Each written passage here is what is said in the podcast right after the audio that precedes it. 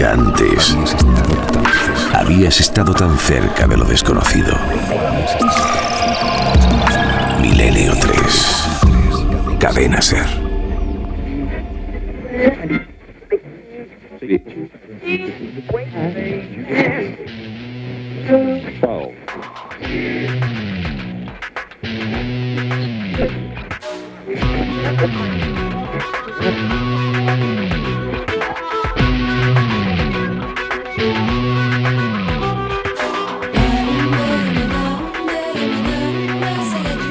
Sí, el dial de la radio, el dial de la conexión con la vida, las ondas que nos cuentan las cosas que ocurren.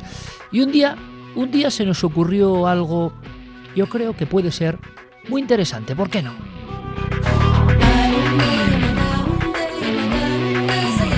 En mi cabeza, la sensación de intentar conocer, o por lo menos en retazos, en flashes, saber, comprobar, por qué no decirlo, casi espiar lo que hacen otros programas parecidos a los nuestros en otros lugares del mundo, en lugares incluso exóticos donde no eh, imaginamos, ¿no? Donde nos parecería insólito esa función de contar los misterios.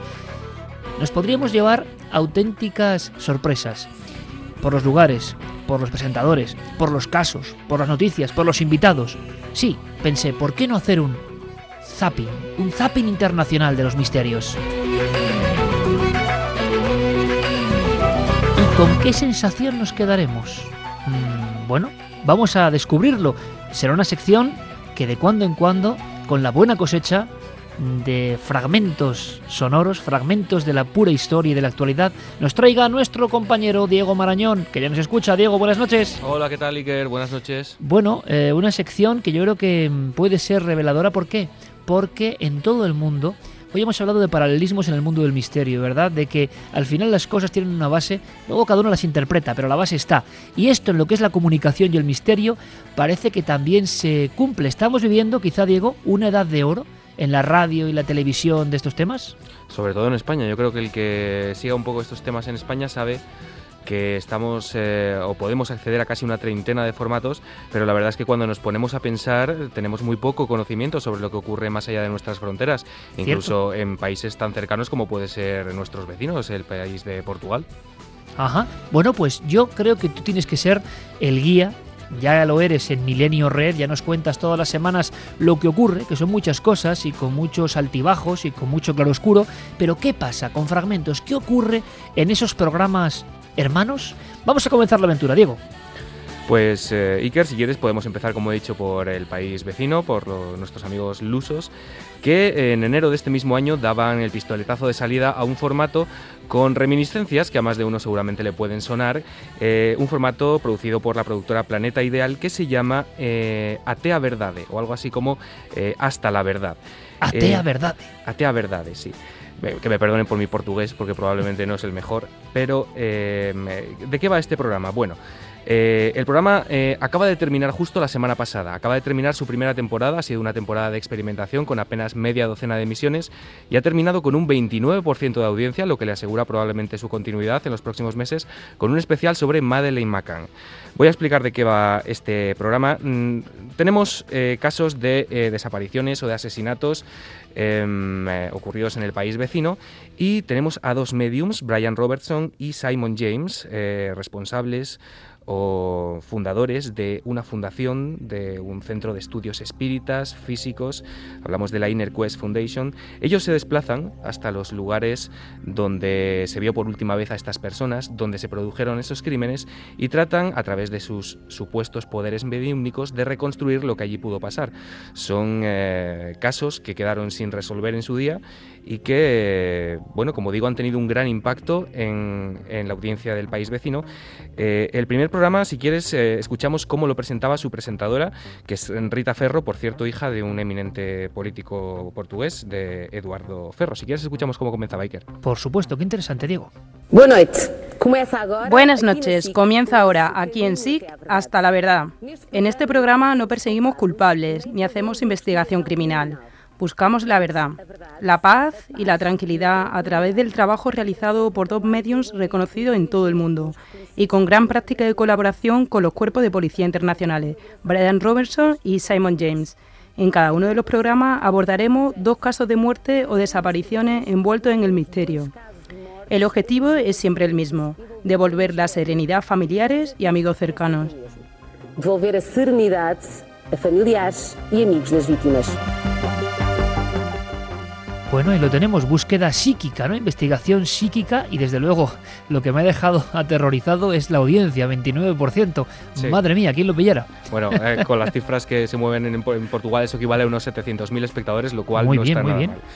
Eh, bueno, ¿y quiénes son Brian Robertson y Simon James? Bueno, pues son dos mediums eh, que se presentan como eh, personas con gran experiencia que han colaborado con la policía de, varias, de varios países eh, a nivel europeo, con más de 30 años de experiencia y que son a su vez profesores de mediums en la facultad, por ejemplo, de Arthur Findlay en Inglaterra.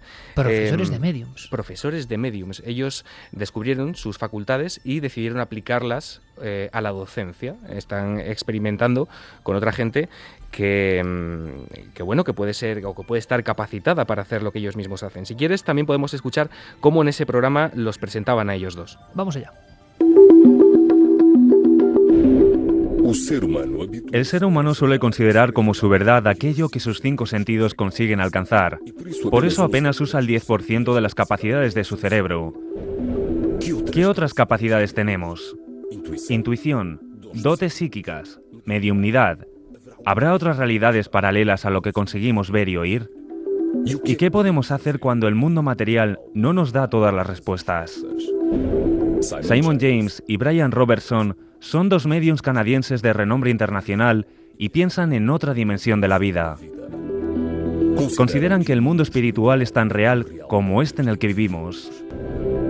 Brian ha trabajado durante más de 30 años en los campos psíquico y mediúmnico. Es un profesor muy reputado en una universidad de Inglaterra, donde forma a otros profesores de mediumnidad. Actualmente es profesor de la Inner Quest Foundation de Canadá, un centro de estudios espirituales y psíquicos. Simon decidió aplicar sus poderes psíquicos a la docencia.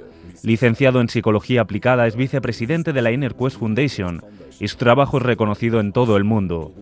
Acostumbrados a colaborar con la policía para resolver casos de personas secuestradas, asesinadas o desaparecidas, Brian y Simon están en Portugal por primera vez. Desde luego, Diego, hay que decirlo, buena música, buena introducción, lo del 10% del cerebro, bueno, ya se sabe, mucha polémica en torno a eso, pero la gran pregunta, ¿aciertan o no? ¿Descubren cosas o no? Bueno, quién lo sabe, los casos están sin resolver y obviamente su opinión es- no es vinculante para la policía. Ellos lo que hacen, además de, bueno, supongo que la mecánica del programa a alguna gente les sonará a algún otro formato que hemos visto aquí en España. Eh, los familiares de las personas desaparecidas o asesinadas en este caso, además de estar en plató junto a estos mediums, em, son testigos de cómo estas dos personas se desplazan realmente hasta la escena del crimen y, mm, digamos, de alguna manera perciben o em, son capaces de, em, de, ver, de ver lo que ocurrió en aquel momento, ¿no? de sentirlo. Si quieres, hemos seleccionado un fragmento eh, para que veas cómo en la misma escena del crimen donde una chica portuguesa fue tiroteada, eh, ellos eh, empiezan a, mm, a ver o a intentar discernir qué es lo que pudo pasar junto eh, en la compañía de la presentadora, de Rita O sea, Ferro. eh, Ellos digo, están en la calle, justo en el, en el Ajá. sitio donde se produjo el crimen. y entran en, digamos, en estado alterado de conciencia o hacen de antena psíquica, vamos a decirlo así, ¿no? Simplemente se dejan influir por lo que ellos sienten en ese contexto. Hay que escucharlo. Vamos allá. Queremos respuestas concretas sobre el motivo del crimen y el perfil del tirador. En realidad, la persona que apareció lo hizo de la nada. It was hidden. ¿Estaba escondido? Quizá escondido o quizá vino de detrás al principio y luego se adelantó. Entonces la sorprendió. Un poco, pero ella se dio cuenta de su presencia, pero, pero no deberíamos estar en este lado. Si quieres podemos ir allí. ¿Crees que eso es importante? Sí, eso es lo que siento. ¿Por qué sientes que tiene importancia, Brian? No lo sé, en realidad siento como si la hubiesen parado y alguien que viniese de esta zona... ¿Sabes si hubo dos disparos? Sí, los hubo, dos disparos en el corazón. Yes, they were. Two shots. Two shots. In the heart. In the heart, because I, En I- el corazón, porque siento... ¿Y sabes si...? Porque creo poder ver los casquillos de las balas. Y es casi como si uno hubiese acertado y el otro se desviara. Es muy extraño. Pero sigo viendo dos. Definitivamente siento que ella lo vio. Definitivamente es un hombre, pero quizá ni siquiera reparó realmente en él. feels as if that she would have seen him, but not necessarily taken any notice of him. Vaya, con el amigo Brian. Eh, Vaya, muy, vaya. muy, muy certero no parece, ¿no? No parece. Pero bueno, esto nos demuestra cómo está el patio, qué se está haciendo, qué formatos están teniendo su éxito. Seguimos, Diego, seguimos en este apasionante zapping. A ver con qué me sorprendes. Pues mira, si quieres nos vamos a ir hasta un país del norte del que apenas mm, supongo que sabemos nada en materia de misterio, más allá de, algún, de algún retazo de su mitología, y es Noruega. Vamos a irnos hasta la NRK, que es la Corporación de Radiodifusión Noruega, la compañía de radio y televisión pública de ese país, eh, un que al igual que puede ser Televisión Española pertenece al gobierno noruego y que es la principal organización mediática del país. Allí se emite desde hace Iker, atención porque mm, el dato no es baladí, se emite desde 1925, atención, el programa de radio infantil con mayor recorrido del mundo. ¿Cómo, cómo, cómo, cómo? Vamos a ver. Sí, sí, lo Que que me estás oído. hablando de un programa que tiene 87 años. Te estoy hablando de un programa que tiene 87 años, que actualmente se emite en la emisora eh, NRK Super, que es eh, una emisora destinada a un público absolutamente infantil y juvenil, y que, como te digo, es el programa destinado a ese público más antiguo del mundo, desde 1925. ¿Y cómo conectan con el misterio? Pues fíjate, no es un programa que esté dedicado al 100% al misterio. Eh, ellos lo que hacen es soltar temas de debate, proponerlo a una serie de niños e incluso a alguna serie de expertos. Te vas a sorprender con algunos de los nombres que van a aparecer aquí discutiendo con ellos. Em, si quieres, lo que em, yo creo que para hacerte una idea de, de cómo funciona esto, vamos a poner un primer corte que se dedica a estudiar eh, la relación que puede haber entre Dios y los extraterrestres. Vamos a escuchar. mía. Fíjate, es para niños. Esto en, en el frío noruego, reunión de niños, estoy alucinando, Diego. Totalmente. Yo creo que además es un formato absolutamente original que sería, desde mi punto de vista, casi inconcebible de escuchar por estas latitudes. Y lo que vamos a ver es una, lo que vamos a oír, mejor dicho, es ¿Cómo que radio. inconcebible? Lo vamos a copiar de inmediato, vamos. si te dejan, se- sería una charla entre un niño y dos adultos. Atención, porque uno de los adultos que está discutiendo, acaloradamente con el niño, discutiendo, no, ver, dialogando, es un sacerdote o un pastor noruego. Atención, Dios y los extraterrestres. Er Estoy mucho más seguro de que existen los extraterrestres que de la existencia de Dios. Eh, bueno, realmente no hay ninguna prueba de ello. Si lo miras desde el punto de vista científico, no hay ninguna prueba, pero está permitido tener fe. Cada uno puede creer en lo que quiera. Sabes, hay muchos científicos como nosotros que tienen algún tipo de fe. Fuimos creados para creer y tener fe. Entonces, si aparece un extraterrestre y existe Dios, el extraterrestre habría sido creado por el mismo Dios que me ha creado a mí. De hecho, el Papa ha hecho una encíclica acerca del tema. Existe ese informe. Claro, y ahí se explica que si hay vida en el espacio, esta se encuentra entre nosotros y los ángeles. Los humanos están en la Tierra porque de algún modo han pecado y han hecho algo mal. Por lo tanto, si los extraterrestres no han hecho nada malo, se encontrarían en un estado entre nosotros y los ángeles.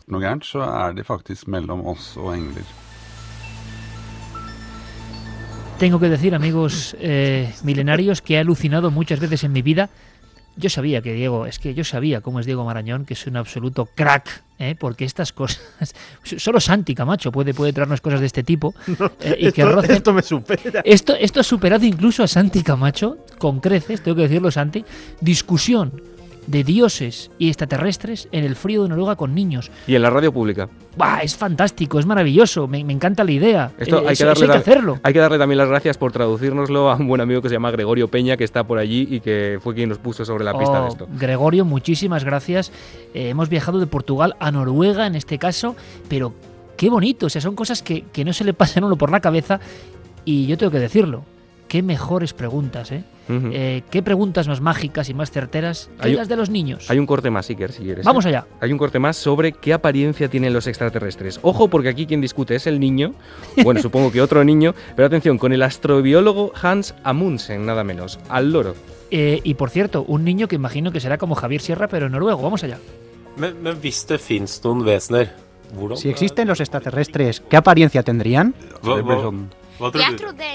Yo creía cuando era pequeño que los extraterrestres eran verdes, con grandes orejas puntiagudas y cuatro dedos.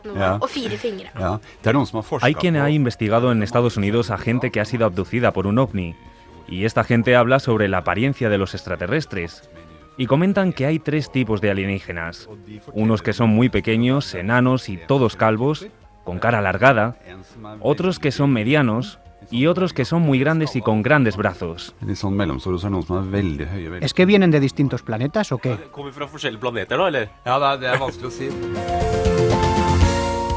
Con este corte lo tengo claro. Hace tiempo que estoy pensando en marcharme de, de, España, quién sabe, ¿no? Pues Noruega. Tiene que ser Noruega porque realmente esto es el paraíso. Un niño, el señor Admundsen, eh, astrónomo, hablando de la tipología de extraterrestres, esto es el paraíso para nosotros, Diego. Y pues eh, traeremos algo más de Noruega porque esto que hemos puesto de radio, y ya tengo localizado algún espacio de televisión sobre casas encantadas que también ¡Qué maravilla! Vamos a, vamos a alucinar. Pero te cuento, eh, esto de alguna forma, como casi siempre, eh, bueno, nosotros hemos podido entrevistar a García Nobel, eh, el autor de un, de un programa que quizá algunos recuerden, de varios programas, eh, años 80, mediados, quizá ahora parte de la audiencia le entre el toque nostalgia, programas como Nosotros o El Domingo es Nuestro. Y en El Domingo es Nuestro, que yo intentaré recuperar algunas piezas para la biblioteca de Cuarto Milenio, había una sección que era una joya que se llamaba Érase una vez. Presentador de la sección para niños, JJ Benítez. Y contaba casos de niños, casos protagonizados por niños, yendo al lugar de los hechos, grabando con los centros territoriales de televisión española eh, en los lugares, maravilloso. Y era la sección, qué curioso, ¿verdad?, de más audiencia de todo el magazine para niños. Recuerdo incluso en la mítica bola de cristal a Fernando Jiménez del Oso dando algunas charlas para niños, si no recuerdo mal, y, que estos estaban, bueno, alucinados. Claro, ahora se han puesto todos tan estricto con lo de los niños que poco menos es imposible sacar a un niño, pero yo creo que, que, es una cosa muy bonita y que ya nos gustaría a nosotros, los adultos, hacer las preguntas con la libertad y el oxígeno y el alma que tienen los niños. Así que yo creo que es una idea muy buena, buenísima idea, Diego. Los niños seguro que nos pueden revelar muchas verdades. Continúa el zapping. Pues nos vamos, Iker, como te ha apuntado antes Santi, hasta Pakistán. Allí eh, nos hemos encontrado justo antes del programa con un par de sorpresas. Una de ellas es el programa RAF, tal como suena. RAF. RAF, sí, en el que además nos hemos encontrado con una escena un tanto peculiar en el que un eh, una víctima del misterio entraba casi en estado de shock, en ataque de pánico, y eran los responsables del programa, los cámaras y el presentador, quienes tenían que estar allí, bueno, pues consolándole y eh, haciéndole ver que no había nada de lo que preocuparse. Otro de ellos es el programa que te traigo yo hoy, Iker, que se llama Wokia Eye tengo que decir que no tengo ni idea de lo que significa porque mi conocimiento del pakistaní es. Sí, porque RAF también es como la aviación inglesa, vamos. Sí, no sí, sí, sí. Bueno, este formato que te traigo y del que vamos a hablar se emite en la cadena Express News desde hace, atención, 12 temporadas, que no es moco de pavo, y se define a sí mismo como el primer reality show de investigación paranormal de Pakistán. Eh, ¿Cómo funciona? Bueno, pues la mayor parte de este programa eh, transcurre en los lugares en los que supuestamente ha ocurrido un fenómeno paranormal. La audiencia se comunica con con el presentador, con los responsables del programa y les hace ver que cerca de su casa o incluso en su casa eh, están ocurriendo fenómenos extraños. El equipo se desplaza eh, y de noche, siempre de noche y con cámaras eh, de visión nocturna, se dedican a grabar lo que allí ocurre. Hay que decir que los resultados mmm, brillan francamente por su ausencia en la mayoría de las ocasiones. De todas formas, Diego, no es por nada, pero en Pakistán y de noche y con iShot ya da miedo de por sí. Claro. Sí, sí, sí. Y además, bueno, la cosa se complementa con una postproducción eh, de, música absolutamente espeluznante y con algunos efectos pues muy típicos de este, de este tipo de programas. La verdad es que no hemos doblado los cortes porque además de no tener mucho que doblar, ya que la mayoría del programa se tiran media hora eh, paseándose por los muros, la mayoría de las veces en ruinas, eh, lo que vas a escuchar es, si quieres lo escuchamos, es más o menos el ambiente que se puede palpar a lo largo de toda la emisión. Iker. Venga, nos metemos en ese ambiente en Pakistán.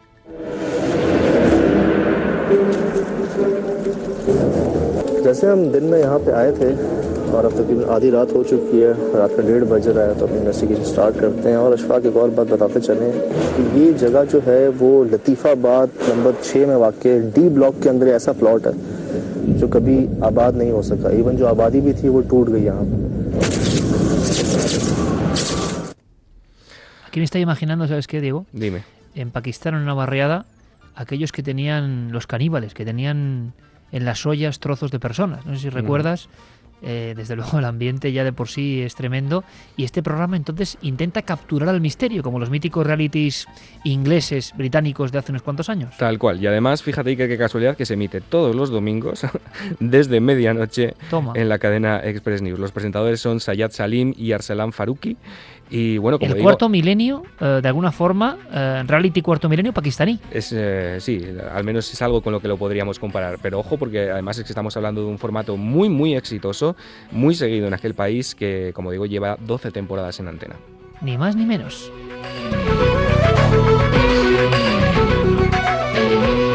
Y es que nuestro zapping internacional del misterio es, en fin, una cuenta de sorpresas, una tras otra. Formatos, personajes, países, historias. Seguimos, Diego. Bueno, nos hemos eh, nos queda un corte más de este mismo programa, Iker, para acabar eh, y que incide más o menos en, el ambiente que podemos, como digo, palpar de toda, de toda la emisión. Lo escuchamos y con esto damos por terminada esta primera entrega. Habrá mucho más porque hay mucha tela que, que cortar. Vamos allá.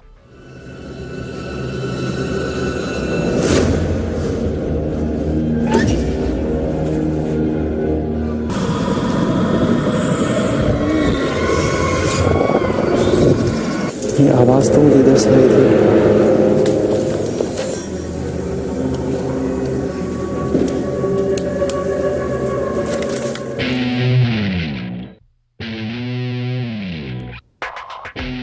Aquí me imaginaba, Diego, estaban metiéndose en una casa encantada, algo por el estilo, claro. Lógicamente, te puedes imaginar al cámara siendo grabado por otro cámara. Eh, es el making of del making of de cómo se de cómo se construyen estas cosas y bueno, simplemente con esas imágenes eh, y con esa música que se añade luego en postproducción tienes un producto de consumo eh, absolutamente brutal en ese país y que como hemos dicho no es el único. Pakistán es un país muy rico en este tipo de programas. Qué curioso, RAF igual tiene algo que ver con REC, ¿no? Algo así porque es la misma estética. Pero vamos a hacer una cosa. Eh, hay que sacar conclusiones. Eh, y le digo a Santi Camacho a ver si se toma una pastilla para la tos, ¿no? Porque soy yo, soy yo, Iker. Ah, soy, yo, soy yo que llevo una semanita fina, perdona. Sí, sí, lo sé, lo sé, lo sé. Pues compañero, recupérate. Vamos a hacer una cosa muy importante, que es eh, reflexionar un poco sobre el primer elemento que surge de este primer zapping internacional. En mi opinión, no sé en la tuya, Diego. Éxito, es decir, que sea cual sea la religión, la cultura, el país, parece que los formatos son exitosos, que el hmm. misterio llama la atención y segundo, que hay una amplia creatividad. Hemos visto formatos muy distintos entre sí el tema del misterio parece que tiene muchas ramificaciones y eso es positivo, ¿no? Sí, la verdad es que no deja de casi todo estar inventado. Eh, los países se reparten un poco la forma de abordar estos fenómenos y yo si me tengo que quedar con alguno de los que hemos escuchado esta noche, desde luego me quedo con el ejemplo noruego y con esos y con esos niños eh, debatiendo mano a mano con grandes expertos con, sobre teología, sobre exobiología casi, sobre fe que desde luego a mí me resultaría muy raro que se pudieran dar por aquí, de verdad te lo digo. Hay que seguir la pista y ¿sabes lo que ocurre? Es, em, he mencionado muchas veces la famosa frase de Picasso que le criticaban de que lo que veía lo copiaba, pero no, quiere decir que hay que absorber conocimiento, hay que observar lo que otros hacen bien y sorprende para intentar estar a su altura e incorporarlo y darle la forma que uno tiene. A mí, por ejemplo, esa idea de los niños me parece fantástica. Yo siempre he pensado que, eh, por ejemplo, lo que hizo José María Caideda, eh, con los libros para niños, eh, con ilustraciones de misterio, eran fantásticos. No se siguió esa senda. Em, en fin, los niños como, como personas como personas que reflexionan y que no han perdido la conexión con el misterio y que por eso quizás reflexionen mejor que nosotros. Así que me parece una idea fantástica. Oye, ¿qué países, aunque sea brevemente, Diego, estás sondeando ya para las próximas entregas? Pues mira, tengo cositas de Italia, Francia, Finlandia y desde luego Reino Unido y Estados Unidos que son un auténtico filón. Habrá mucho más tapping. Bueno, Bocato di Cardinali, la nueva sección de Diego Marañón. Queremos saber ¿Qué transmiten las ondas del mundo? Crack, amigo, como siempre, muchísimas gracias. Recupérate. Un abrazo. Un placer, Iker, gracias.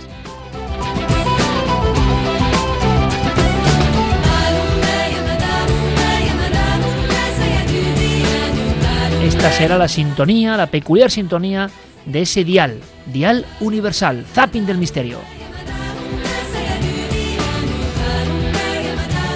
Qué interesante, cómo me gusta observar lo que hacen los colegas de todo el mundo, porque siempre alguien puede tener una idea maravillosa y muchos, y lo sabemos, también observan nuestros programas y les inspiran para hacer otras cosas. Pues claro que sí, las ideas realmente sirven para nutrir, para hacer las cosas mejor, para darle cada uno su toque, para ir un poquito más allá, para no quedarse estancado. Desde luego el zapping yo estoy seguro que nos va a revelar grandísimas y gratísimas informaciones. Hablando de informaciones, un nuevo formato de reportajes y habrá novedades, cuidado, habrá novedades, pero ya sabéis que debutó nuestro compañero Javier Sierra, yo tenía muchas ganas de que hiciese sus propios reportajes. Y lo hemos logrado. El primero fue brutal, en mi opinión. Esas grabaciones del espacio con los cosmonautas soviéticos, una cosmonauta, una mujer, que parecía que estaba ardiendo en el espacio y que eh, desde Italia se captaron las señales. Bueno, pues de sonidos va este nuevo reportaje, este cuaderno de campo, cuaderno sonoro de Javier Sierra. Mucha atención, por favor, porque quiero vuestra opinión. Las voces que vais a escuchar no son psicofonías, pero parecen voces de espíritus y de alguna forma, de alguna forma, son voces de espíritus, voces que ya no están y que siguen cantándonos y contándonos su mensaje. Tienen una patina de fantasmagoría que me ha impresionado. Javier Sierra lo ha llamado, atención por favor, arqueología sonora. ¿Cuántas veces hemos soñado con la posibilidad de recuperar sonidos e imágenes del pasado? ¿Desarrollaremos algún día una tecnología que capte, por ejemplo, las voces de nuestros remotos antepasados? Esta noche abro mi cuaderno de notas para explorar esa fascinante posibilidad.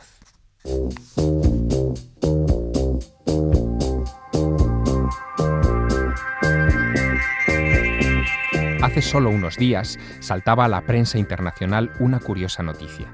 El Servicio de Parques Nacionales de los Estados Unidos anunciaba haber encontrado en una vieja cabaña de Nueva Jersey un singular tesoro.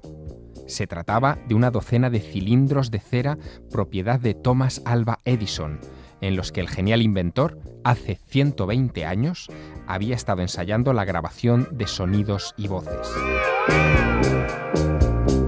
Las grabaciones habían sido realizadas en 1889 por orden de Edison en la Exposición Universal de París de aquel año, y al digitalizarse, en una de ellas apareció esto.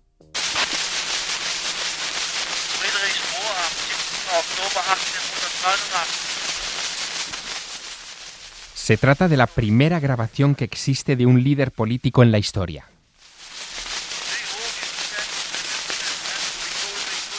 Fue obtenida el 7 de octubre de 1889. En ella, un varón templa su voz y entona algunas canciones. Es Otto von Bismarck, el histórico canciller de hierro alemán, líder de Alemania y presidente de Prusia, y su voz fue grabada usando uno de los primeros modelos de fonógrafo existentes.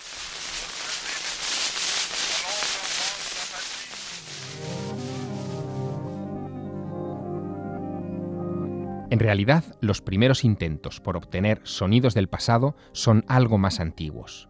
Los primeros científicos que lo intentaron solo buscaban un medio para grabarlos, pero no llegaron nunca a plantearse qué mecanismo podrían utilizar después para reproducirlos. En marzo de 2008, la Universidad de Stanford hizo un descubrimiento impresionante. Casi 30 años antes que la máquina de Edison grabara a Bismarck, un impresor y librero francés llamado Edouard Léon Scott de Martinville había logrado poner en marcha lo que él llamó la máquina para escribir sonidos. Y tuvo un éxito que por azares de la historia ha pasado desapercibido hasta ahora. David Giovannoni, del proyecto First Sounds, Primeros Sonidos, nos lo cuenta. Durante los últimos dos años hemos descubierto grabaciones de audio que fueron obtenidas antes de que Edison inventara el fonógrafo. Nos centramos en los sonidos grabados más antiguos que hemos encontrado en París, realizados entre 1857 y 1860, 20 años antes de que Edison inventara el fonógrafo.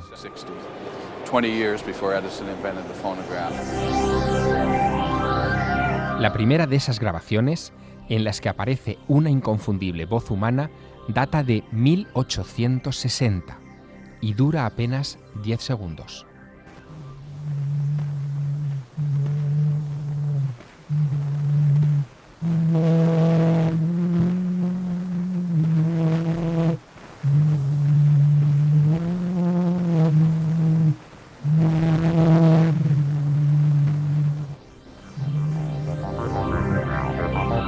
Este documento es verdaderamente histórico. Se trata de la voz humana más antigua jamás registrada.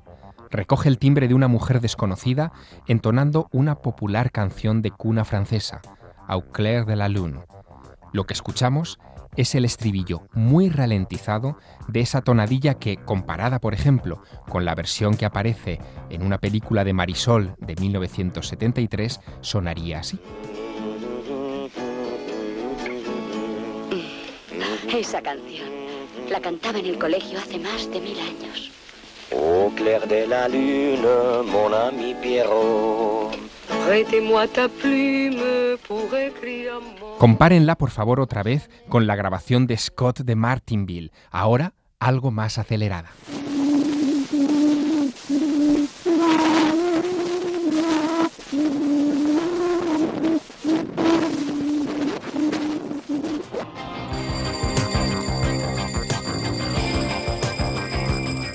Scott de Martinville obtuvo este documento, lo recuerdo, el 9 de abril de 1860 y fue el primero de una serie de ellos que aún están en fase de estudio en los laboratorios nacionales de Lawrence Berkeley, en los Estados Unidos.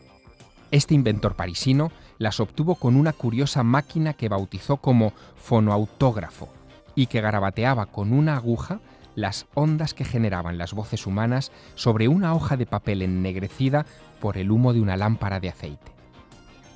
Fue a partir del año 2007 que los historiadores Patrick Fester y David Giovannoni comenzaron a examinar una docena de esas hojas olvidadas en la Academia de las Ciencias del Institut de la France de París y las transformaron en algo audible.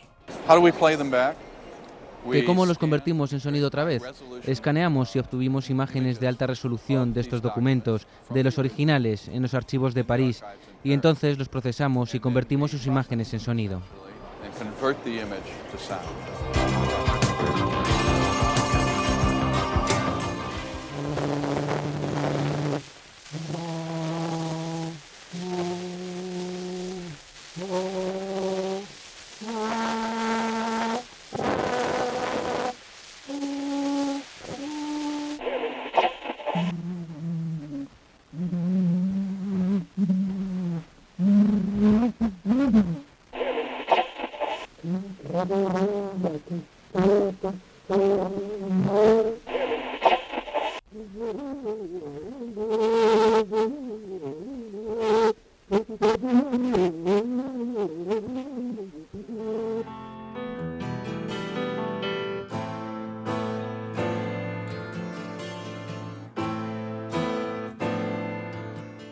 Piénselo por un segundo.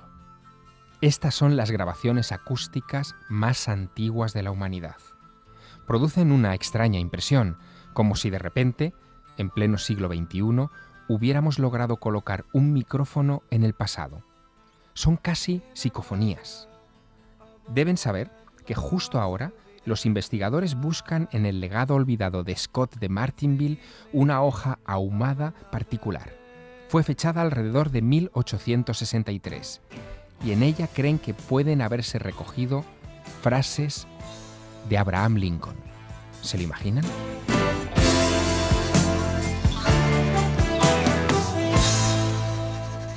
Por alguna razón todo esto me recuerda a la vieja historia del cronovisor. Ya saben, esa máquina inventada por científicos a sueldo del Vaticano en los años 50 para captar imágenes y sonidos del pasado.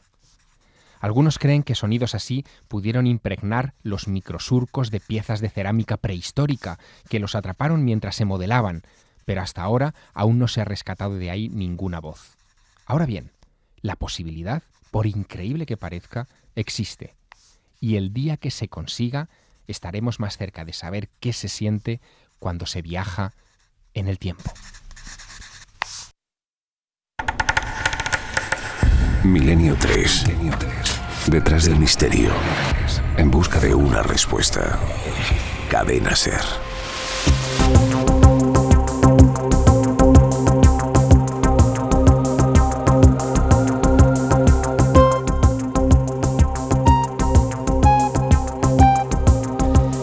Nuestro compañero Noel Calero, con Jean-Michel Jarre y una de las versiones de la segunda parte o segundo trabajo, Oxígeno 713. Una forma también de viajar en el tiempo y un lujo para este equipo los reportajes de Javier Sierra. A mí, volver a escuchar esas voces me ha dejado muy impresionado. Es exactamente eso, como si uno pusiese el oído en el gran muro del tiempo.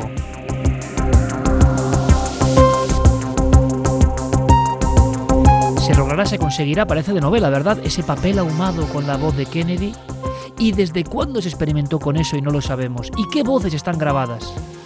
Al final, como siempre, ficción y realidad se entremezclan.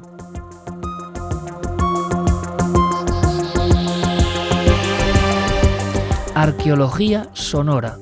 Casi nada está ocurriendo ahora, se está investigando, están surgiendo esos cánticos desde las brumas del otro lado del tiempo y casi casi los siglos para contarnos cosas. ¿Qué mensajes se grabaron? ¿Qué secretos estaban en esos formatos nuevos?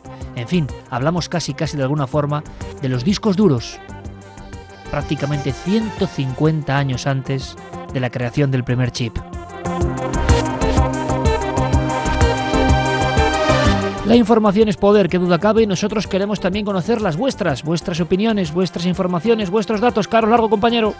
Pues sí que la encuesta ha variado muy poco. En la página web ikerjiménez.com proponíamos esta semana por qué las posesiones y las apariciones son un fenómeno universal. El 67,5% opina porque hay una realidad ajena al ser humano que se manifiesta y el 32,5% porque la mente humana crea esas fantasías.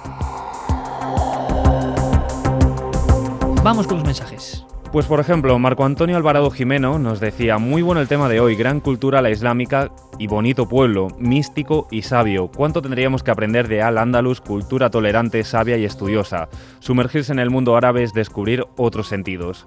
Elena nos comentaba que su novio es pakistaní y que a veces le ha contado cosas sobre los jeans y que una de, de las cosas que le ha contado precisamente es que hay gente que los puede controlar. Mauricio Reyes, por ejemplo, también nos decía, los seres humanos vivimos de mitos, leyendas y realidades que predispone a nuestra mente. Un saludo desde Monterrey, México. Eh, hay una, una oyente que nos comentaba, por ejemplo, que es muy interesante, Nora Dris, que el agua, el agua de rosas, azahar o el aceite de oliva se utilizan también como vehículo de salida del yin del cuerpo poseído. Antes de acabar el exorcismo se le pregunta al ser cómo quiere abandonarlo y entre múltiples opciones se usa esta. El agua es por así decirlo su vivienda. Se dice que el rey de todos los yin tiene su trono en el fondo del mar. Con respuesta a la pregunta sobre las casas encantadas decir que sí existen. Y yo he tenido la mala experiencia de vivir en una de ellas. Bueno, pues como nos gustaría que nos contara la experiencia, porque no es normal, se es muy discreto con quien no comparte en ocasiones. Lo hemos vivido eh, la religión o le consideran forastero, nos ha pasado en algunos países. Es difícil cuando las personas se abren, entonces sí que lo cuentan, pero no hay mucha casuística. Yo estoy recordando una historia que nos contó nuestro colega Juan G. Vallejo hace ya unos cuantos años. Eh, repasaba, no es exactamente, sí tierra islámica, pero bueno, hablamos de los bereberes en la zona del, del Rif. Y un trabajo de una serie de fotógrafos y un autor español, esto era muy interesante, que tenía que ver con los eh, y los Dijins y los seres del desierto. Resumiendo, la historia era que hacían un trabajo puramente científico-antropológico, unas fotografías muy bellas, pero algunas de las noches tuvieron poco menos que salir como alma que lleva el diablo y se vieron, su gestión o no, rodeados realmente por estos fenómenos. Y acabó el equipo que hacía ese trabajo multidisciplinar convencido de que los jeans estaban ahí y estaban un poco indicando que, que molestaban. Más mensajes, Carlos. Y nos siguen llegando testimonios eh, muy directos, Iker. Fíjate, Mohamed Rashid nos decía, soy musulmán, de pequeño me han dicho mis padres que teníamos un jin que me molestaba por las noches, hasta que pedimos ayudas al imán de nuestro barrio en Bangladesh. Para protegerse de los jinún se emplean en mi país pequeños papelitos con fragmentos del Corán y se ponen en tres esquinas de la habitación que se quiera proteger. por propia experiencia que viví de pequeño, funciona. Oye, qué bueno. ¿Cómo, cómo se llama este hombre? Mohamed Rashid pues también queremos más datos, qué testimonio más bonito, qué, qué iconografía ¿no? del remedio más curiosa, los papeles en diferentes puntos de la habitación. Y a él le ocurrió, no es contar una fábula, a él le ocurrió en Bangladesh. Alucinante. Y además Un oyente también, paralelo a este testimonio, por ejemplo, Edgar nos decía, mi padre es español y mi madre árabe y estoy integrado en la cultura árabe. Los jeans también se les puede combatir con sal. Recuerdo que mi abuela me contaba historias de apariciones de jeans y tienen miedo de la sal.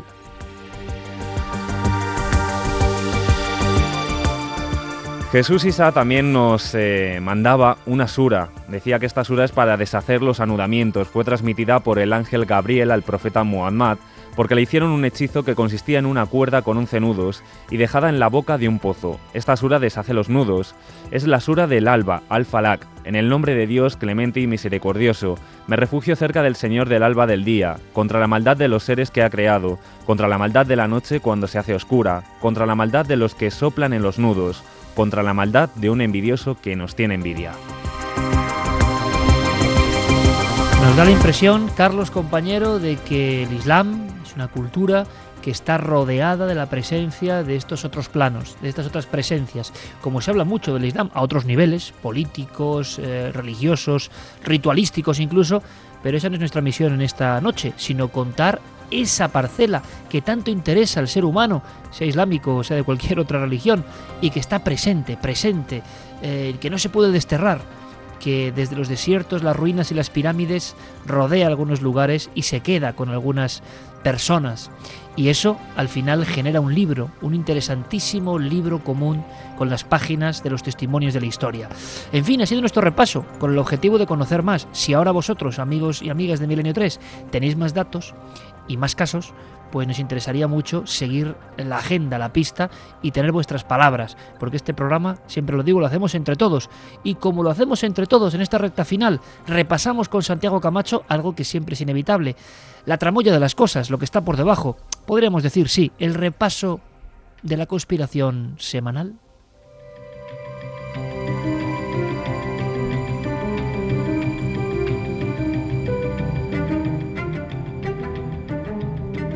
Porque Santiago Camacho, en esta ocasión, tenemos que fragmentarlo y contarlo casi en titulares. Ha habido suficientes noticias curiosas, raras, estrambóticas algunas, que no sabemos por qué saltan a la luz justo ahora esta semana y que tienes que, por favor, sacarnos de dudas. Pues vamos a ver, la primera desde luego es eh, posiblemente la más grave. El pasado 29 de diciembre la noticia saltó a los titulares de todo el mundo, eso sí, en páginas interiores y en muy pequeño tamaño. Y es que eh, un submarino nuclear ruso había eh, sido víctima de un incendio, había sido pasto de las llamas mientras se hacían unas eh, labores de mantenimiento en las dársenas militares al norte de Moscú. Lo que hace que volvamos a hablar de este asunto es que la revista Blast, una prestigiosa revista rusa dedicada al periodismo de investigación, ha desvelado algo absolutamente sorprendente. Ese 29 de diciembre pasado, no hace ni dos meses, estuvimos al borde de una tragedia que posiblemente hubiera dejado pequeña a la de Chernóbil. ¿Qué sucedió? Eh, durante esas labores de mantenimiento el submarino eh, prendió en llamas y durante 24 horas, durante un día y una noche, los bomberos eh, rusos estuvieron luchando contra las llamas y mm, como última medida desesperada hundieron parte del submarino para que de esa forma inundase las zonas afectadas y no se extendiera más el incendio. ¿Por qué tanta desesperación? Porque lo que se ha sabido ahora es que el submarino estaba intacto con toda su carga bélica. Esto es muy grave. El K-84, el Yekaterinburg, es posiblemente la columna vertebral de la flota del norte rusa. Es un eh, aparato, es, un, eh, es una nave de 167 metros de largo que pesa más de 18.000 toneladas y que lleva una dotación a bordo de 16 misiles balísticos intercontinentales R-29, cada uno de ellos dotado con cuatro cabezas nucleares. Pues bien, el incendio estaba a punto de llegar no a esos misiles nucleares que curiosamente son bastante estables y que bueno, sería grave que les afectasen las llamas, pero no catastrófico, pero sí al punto más débil del barco, la sala de torpedos, la misma sala de torpedos que por ejemplo en el año 2000 provocó la tragedia del K-141 del Kursk. Si la sala de torpedos se hubiese visto afectada por el incendio, si hubiese estallado alguno de esos torpedos que, por ejemplo, como sucedió en el caso del Kursk, son capaces de provocar una explosión que eh, se registra como 3 o 4 grados en la escala Richter, para hacernos una idea de la carga que lleva un torpedo de estos, sí que eh, se hubiese hecho una reacción en cadena, sí que se hubiesen visto afectados no solamente los 16 misiles con cuatro cabezas nucleares cada uno, sino los dos reactores nucleares que eh, lleva como planta motriz el submarino y eh, en ese momento pues hubiese habido una catástrofe como la de Chernóbil multiplicada nadie sabe por cuánto. Aquello se consiguió ocultar, eh, pero a día de hoy, apenas dos meses después, la verdad ha salido a la luz. ¿Qué ha pasado en el asunto que ya hemos comentado de refilón en el informativo, ese asunto tan bizarro y tan raro de Eisenhower? Se da vueltas y más vueltas. Ahora un ufólogo Timothy Good habla de una serie de contactos. ¿Qué podemos contar separando grano y paja, Santi? Pues la verdad es que eh, Carmen lo ha contado muy bien en el informativo, poco hay que añadir a eso. De hecho, eh, básicamente lo realmente notable de la noticia es por qué eh, esto ha llegado a las, grandes agencias informativas y ha llegado a tener una extensión mundial cuando a fin de cuentas son mm, los mismos testimonios que llevan 20 años circulando por eh, los libros, las revistas eh, y los foros más o menos eh, conspiranoicos o, ufológicos. A alguien parece que le interesa resucitar algo y surge en ese preciso instante y la gente lo da como noticia de última hora.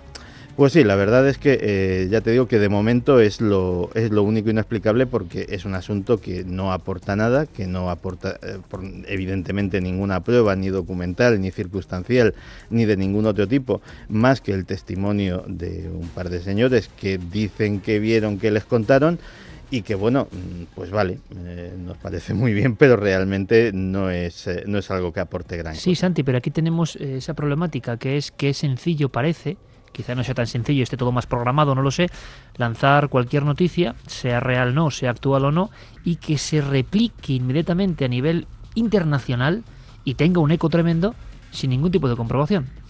Sí, lo curioso además en este caso es que muchas veces, eh, pues lógicamente ves el eco que tiene esto en, los foros de, opinión y en internet y automáticamente pues eh, hay mucha gente que dice que bueno, los norteamericanos, que les interesa, pues por la razón que fuera o fuese, pues eh, empezar a revelar o que se crea que... Lo realmente curioso del asunto es que eh, la noticia ha sido reavivada no por una agencia de noticias norteamericana, sino por la agencia de noticias rusa, por la agencia Novosti. Eh, ¿Qué tipo de intereses, aparte de lo puramente periodístico, puede haber ahí? Pues la verdad es que se me escapa. ¿Con qué terminamos la semana conspiranoica, Santi? Pues terminamos la semana conspiranoica con eh, una figura que eh, no por conocida deja de ser misteriosa, Charles Chaplin. Charles Chaplin eh, se acaba de revelar que el MI5, el Servicio de Inteligencia Británico, estuvo investigando profundamente en su vida. Pues bien, Resulta que en 1952 Chaplin eh, cayó víctima de la caza de brujas eh, contra los eh, simpatizantes izquierdistas izquierdistas que llevó a cabo el senador McCarthy y eh, cuando salió del país, pues para hacer una serie de apariciones públicas en Europa, se encontró con que no pudo regresar a los Estados Unidos y de hecho a partir de ahí fijó su residencia en Suiza donde murió en 1977. Pues bien, la cosa no se quedó ahí, el FBI le pidió al MI5 que eh, investigara todo lo que hubiera, todo lo posible sobre el pasado de Chaplin, sus amistades, sus inclinaciones políticas, en fin, eh, todo lo que pudiera justificar ese, eh, esa deportación. Y el MI5, aparte de no encontrarse gran cosa en cuanto a las, digamos, intenciones antiamericanas de Chaplin, sí se encontró con una sorpresa enorme uno de los mejores servicios de inteligencia del planeta no fue capaz de averiguar cómo se llamaba realmente Charles Chaplin ni dónde nació. Se eh, sospechaban que su nombre real era Israel Thornstein y que había nacido en algún lugar de Francia, pero no encontraron ningún eh, documento ni ninguna persona que les eh, atestiguara ni que había nacido en Inglaterra, tal y como decía, ni que su verdadero nombre fuera Charles Chaplin, ni que eh, la versión francesa tampoco tenía mucha, mucha verosimilitud. Con lo cual, a día de hoy, lo único que sabemos del origen y del nacimiento de Charles Chaplin es que no sabemos absolutamente nada.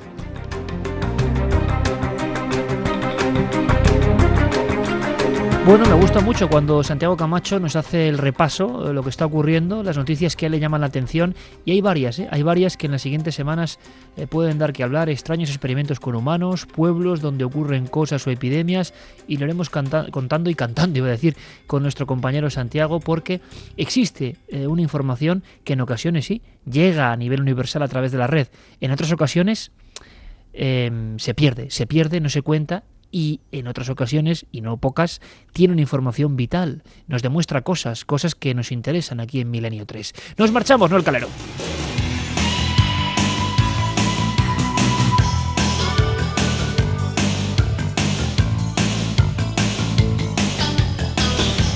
Y nuestro compañero Nobel que nos pone esta mítica banda sonora de Rainman, que siempre es inicio de recta final Santi, quiero agradecerle todo el esfuerzo. Mañana en la televisión, en Cuarto Milenio, muchísimas más cosas. Yo creo que no hay que perderse em, el archivo, vamos a decirlo, no secreto, porque es lo más inquietante que no es secreto, el archivo de fotos con anomalías de la NASA, anomalías misteriosas, ovnis, por ejemplo, luminarias.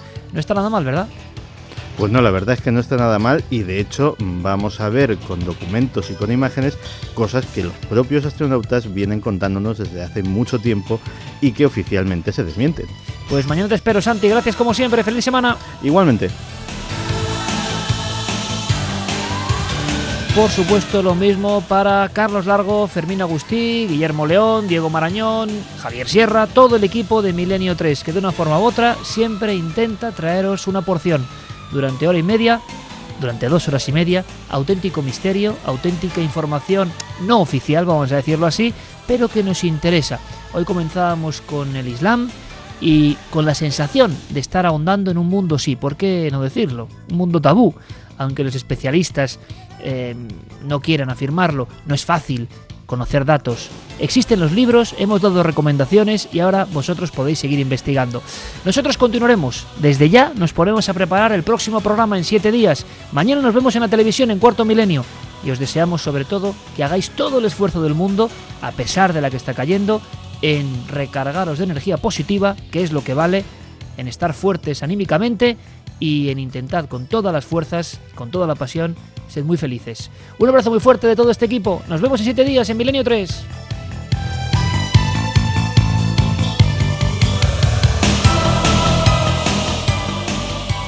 Milenio 3. Cadena Ser.